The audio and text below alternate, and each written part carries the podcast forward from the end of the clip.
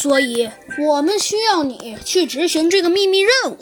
你要找到拐怪虎，并抓住他那个组织，明白了吗？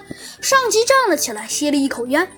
不过，就你一个人去，恐怕太危险了。猴子警长点了点头，说道：“呃，我明白了。那个组织太可怕，参加其他人还有可能会引起全城的恐慌。”上级，呃，说了一会儿，转过身去，问道：“警长，你有什么可靠人员吗？”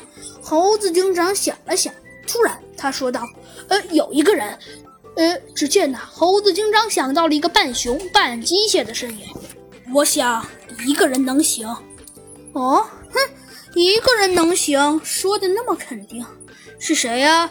只见他问道。嗯，那个人。猴子警长想了想，不知道应该说还是不说。嗯，你快说，到底是谁？嗯，那个人嘛。猴子警长想了想，说道。呃，那个人应该是，应该是弗兰熊，哦，弗兰熊，这名字听起来怎么怎么那么那么那么，呃呃，没错，呃是弗兰熊，我觉得他应该能能帮得上忙。喏，弗兰熊，好好，既然是弗兰熊，那我就奉命。你去做，嗯，一定要好好做事。嗯，好的。猴子警长点了点头，说道：“嗯，不错，很好。那么，那么你走吧。”是。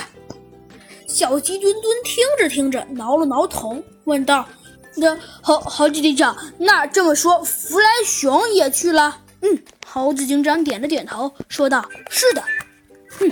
猴子警长说道：“那你听下去就知道了吧。”